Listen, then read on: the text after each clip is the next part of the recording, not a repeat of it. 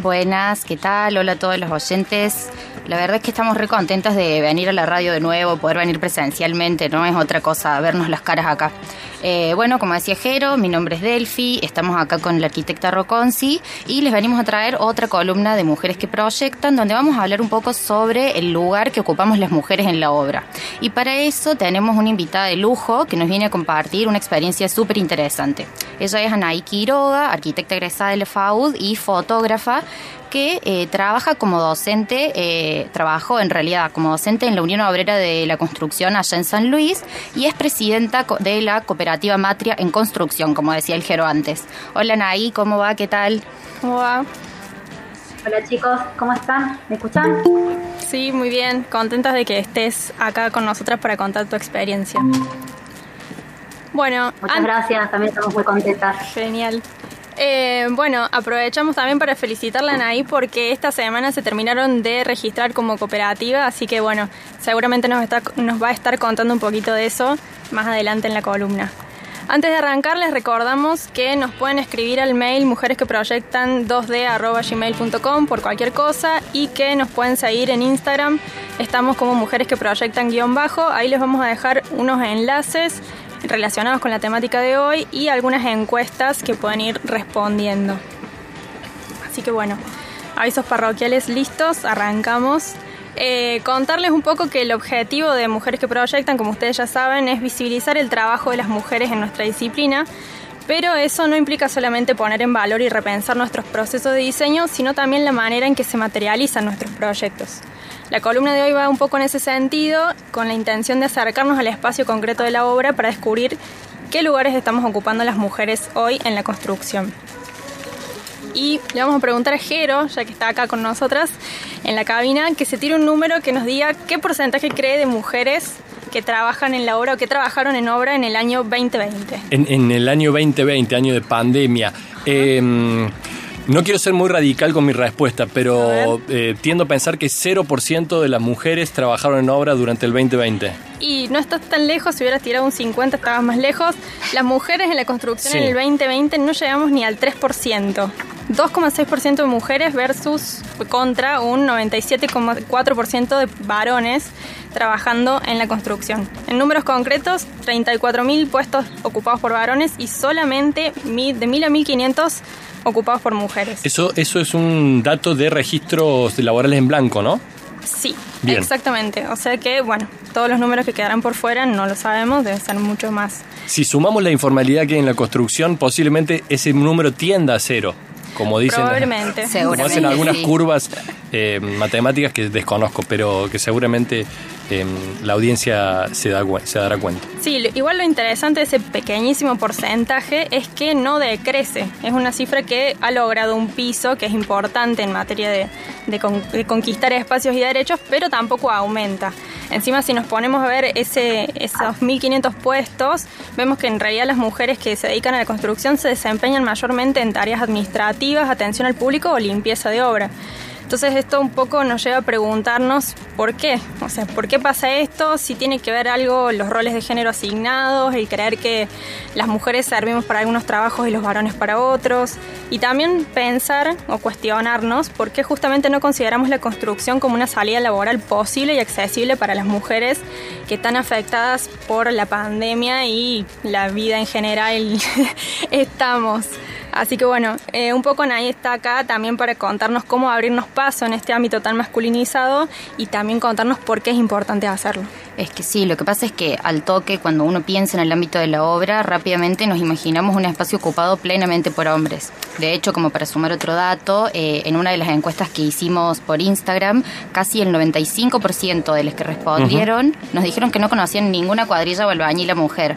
Y de hecho, la mayoría de la gente que nos sigue a nosotros es gente que se dedica a la arquitectura, a la construcción, o sea que ni siquiera en el ámbito más cercano eh, estamos ahí en contacto aunque cuando nos pusimos a pensar ¿no? en el tema en que íbamos a traer hoy, nos encontramos con varias experiencias cooperativas en Latinoamérica de este estilo, como eh, Madre Tierra en el Gran Buenos Aires, eh, la Asociación de Mujeres Constructoras de Bolivia y bueno, el caso de Matria de San Luis, que es el que nos viene a contar ahí hoy. Así que si les parece, arrancamos nomás. Eh, lo primero que te queríamos preguntar, Anaí, era cómo surge la cooperativa, en qué contexto y con qué fin, ¿no? Bueno, eh, la cooperativa arrancamos en abril de este año. Nos conocíamos por separado, algunas de mis compañeras habían trabajado entre ellas, yo había tenido la suerte de trabajar con Mónica Esquivel también en, otro proyecto. Y frente a esta necesidad, o sea, que, bueno, que todos fuimos un poco apaleados por la, por la pandemia el año pasado, y más la gente que trabaja en el mercado informal, era como, como es la construcción. Eh, fue en un principio la idea que tuvimos fue generar un equipo de trabajo femenino. Em, yo un poco como venía trabajando esta idea ya desde el 2013, cuando ¿me escuchan? Hola, hola. Te escuchamos. Seguimos, sí. Ay, perdón, perdón, perdón, se había cortado. No, no, todo bien, todo bien. Este, eh, no sé, no sé, Luqui, si querés que llamemos por teléfono em, eh, a Anaí Quiroga desde San Luis, para por ahí vamos a tener más fluida la conversación. Eh, contame, Ro y Delphi, cómo, eh, bueno, ¿Cómo, ¿Cómo, ven este tema, no? Esta, esta sorpresa que decís, en, el, en un circuito de colegas muy cercanos, la, encuesta dio eh, muy baja, digamos, no conocemos albañilas mujeres. Sí, incluso yo laburo en un estudio que estábamos buscando para arrancar una obra, una cuadrilla o alguna alguna manera de, incorporar oficialas, peonas y los, los, los, medios que teníamos eran la grupa feminista por ahí, que también había como una intención de formalizar la cuadrilla, pero es muy difícil y son muy pocas las, las mujeres que están y es muy difícil contactarlas porque uno no tiene ese registro fácil para acceder, entonces complica todo un poco más. Eh, sí, también me parece que es un oficio que, si bien eh, uno se puede formar, se aprende muy en la práctica, ¿no? Estando en la obra. Entonces, hasta que no se empiece como a romper ahí ese miedito, vamos a seguir como con este déficit de alguna forma. Sí, también si el Estado, a ver, nosotros siempre hablamos de la importancia de las políticas públicas para, para conquistar derechos, para desarmar desigualdades y acortar las brechas. Entonces también si el Estado no, no toma un rol activo, eh, y no crea políticas públicas, es muy difícil revertir, estas situaciones. Querido Pecas, si te parece ponemos el tema de Charlie García mientras hacemos la conexión con Anaí Quiroga, arquitecta, egresada de la UNC FAUD y actualmente una de las la presidenta de Matria Construcción. Estaremos en contacto con ella aquí en Mujeres que Proyectan luego de este tema.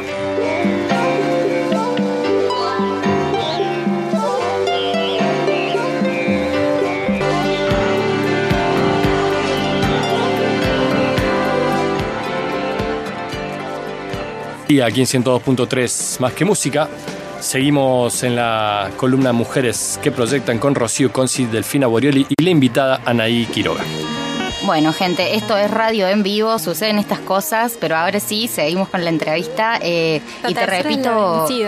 Así es, te repito, le preguntan ahí por las dudas para vos y los oyentes, eh, es que no queríamos que nos cuentes cómo surge la cooperativa, en qué contexto y cuáles son los objetivos que tienen ustedes con esto. Bueno, disculpen la demora. Bueno, la cooperativa surgió en abril de este año. Nos encontramos con sus compañeras, nos conocemos por separado, pero en, ese mes nos conocimos entre todas. Y bueno, surgió ante esta necesidad de generar un trabajo formal eh, a causa de la pandemia. O sea, todas veníamos laburando de manera muy esporádica y bueno, lo que quisimos hacer es generar una cuadrilla de mujeres constructoras. Eh, varias compañeras ya trabajan en la albañilería desde hace varios años y yo trabajé en la docencia para la Fundación Boca, dando clases de albañilería y oficios. Y bueno, siempre me surgió esta duda de, o sea, yo capacitaba mujeres y hombres en, los oficios y después no veía mujeres en la obra. Entonces también se me generó esta, esta duda de por qué las mujeres no, no continúan después trabajando y por qué no está ese espacio tampoco. Claro. Sí, también eh, en este sentido de, visibilizar, que estábamos charlando antes del rol del Estado y todo, preguntarte que el otro día vimos en una nota en la web que ya estuvieron en contacto con la Secretaría de la Mujer, Diversidad e Igualdad de San Luis. Eh, ¿Nos querés contar un poco qué, qué charlaron, qué, en qué están avanzando? Sí, sí, sí, con las chicas de la Secretaría de la, estamos trabajando con la Secretaría de la Mujer, Diversidades, hicimos un convenio, lo firmamos hace dos semanas, en el cual vamos a hacer una especie de sondeo en toda la provincia para ver eh, quiénes, en qué condiciones, cómo están trabajando de manera formal, informal, qué tipo de capacitación, y poder hacer registros de toda la provincia para, para básicamente para generar una especie de bolsa de trabajo, para generar redes también de trabajo y para darles capacitaciones a todas las personas que estén interesadas en, incorporarse en el, oficio de la construcción. Eso lo, armamos con las chicas de las secretarías eh, tuvimos mucha recepción, la verdad que estamos trabajando muy bien con ellas y que llevamos más de 60 inscritas en la provincia, eh, de mujeres y disidencias también. Sí, encima nos contabas, la nota esta apareció hace una, una, semana recién, o sea que hay una necesidad claramente y una demanda por eh, capacitarse y encontrar estos espacios para formarse muy, muy fuerte, ¿no?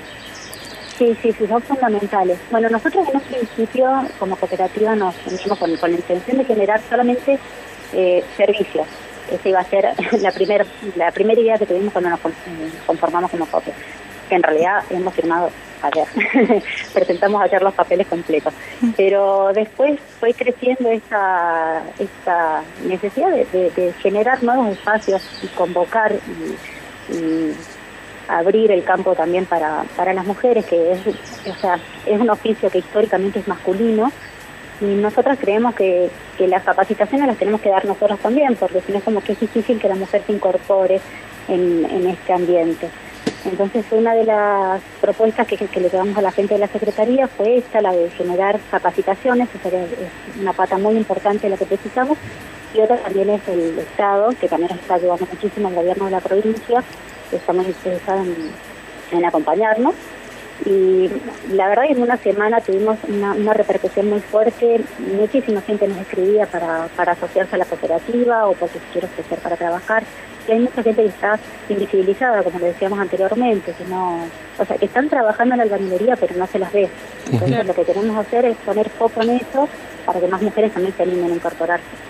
Estamos hablando con Anaí Quiroga, arquitecta, presidenta de la cooperativa Matria Construcción y muy contentos de empezar a, bueno, conocer eh, cuestiones locales en torno a las mujeres en la obra.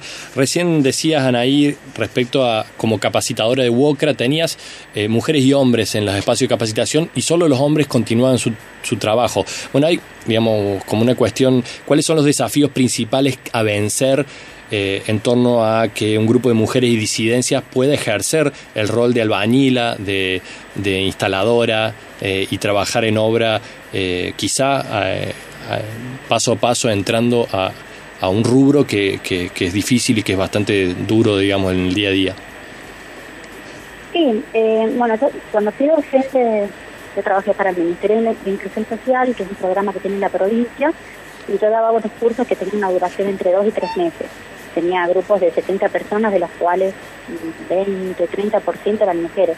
Y en un principio cuando llegaban a los cursos llegaban con muchísimas expectativas y con mucha ilusión y nosotros tenemos una parte que era práctica y una parte teórica, la parte teórica la pasaban todos bien y en la parte práctica era cuando las mujeres empezaban como a pichonarse, digámoslo. Eh, o sea, arrancaban con mucho entusiasmo y después empezaban a, ya estar barriendo la obra, haciendo mate, manejando el obrador y, es como que los hombres no les generaban ese lugar tampoco, o se burlaban de los que tenían como, como, más pilas, se burlaban y la trataban de losita. Entonces también pasa eso de que tenemos que, generar esos espacios de capacitación y yo creo que la mujer se va a empezar a escribir en la obra, pero siempre eh, con alguna par. O sea, me parece que meter a una mujer sola en la obra también es como medio kamikaze, porque son ámbitos masculinos y bueno, y tenemos que ver esa forma de de, ver cómo vamos eh, mejorando la calidad de, trabajo para todos, entonces para los hombres y para las mujeres. O sea, creemos que nosotros vamos a hacer estas capacitaciones y después también van a tener, tener capacitación en las empresas constructoras para, para cuando incorporen a las mujeres en la obra. Así que esa es otra de las ideas que tenemos. Genial. Sí, es eh, las iniciativas eh, independientes, digamos, o autogestivas son muy importantes en, para avanzar, como, como nos cuenta, pero bueno, Eh, también ayuda muchísimo, como vemos que nos cuenta con el registro que, que, lanzaron con la Secretaría de la Mujer, que se avanza pasos mucho más grandes y se va legitimando y asentando eh, estos avances, digamos. Y en ese sentido, bueno, eh, nosotras nos enteramos en realidad haciendo esta columna, pero encontramos un plan nacional, un programa nacional que se llama Mujeres en Obra, que eh, establece un cupo de 30% en las obras estatales y que también busca capacitar mujeres para poder eh, insertarlas en estas, como decían ahí, como estas eh, ya cuadrillas armadas, capacitadas, que se conocen, que vayan a obras del Ministerio de Obras Públicas y así poder ir venciendo este, esta masculinización en este rubro. Eh, hay experiencias en La Pampa, en La Rioja, en Río Negro, se les brindan herramientas, un sueldo en blanco, capacitación en oficio, también en derecho laboral, contabilidad básica y organización comunitaria. O sea, es un programa muy completo que no es solamente capacitar en el rubro, sino también eh, en esta cuestión de organizarse y encontrarse para poder seguir avanzando.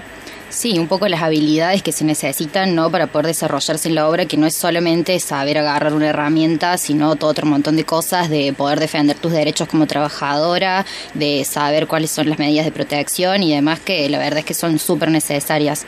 Si les copa un poco esto de, este programa nacional, en el Instagram les dejamos un enlace donde pueden ampliar eh, la info. La verdad es que está muy bueno y no se ha visibilizado tanto, nos parece, va. Nosotras por lo menos nos enteramos recién ahora ahora. Eh, un poco eh, con esta columna, ¿no? Eh, nos venimos como a preguntar, como decía Ro al principio, a qué apuntamos en el futuro de la construcción en cuanto a equidad de género y cómo nos parece que, que podemos lograr este, este futuro de alguna manera.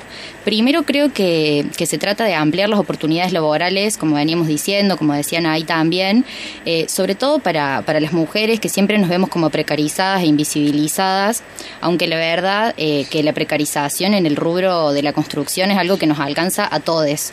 Pero bueno, siempre es algo que nosotros traemos a colación y no nos vamos a cansar de decirlo. Estas situaciones se agravan en el caso de las mujeres y es una realidad que, que, no vamos a dejar de nombrar.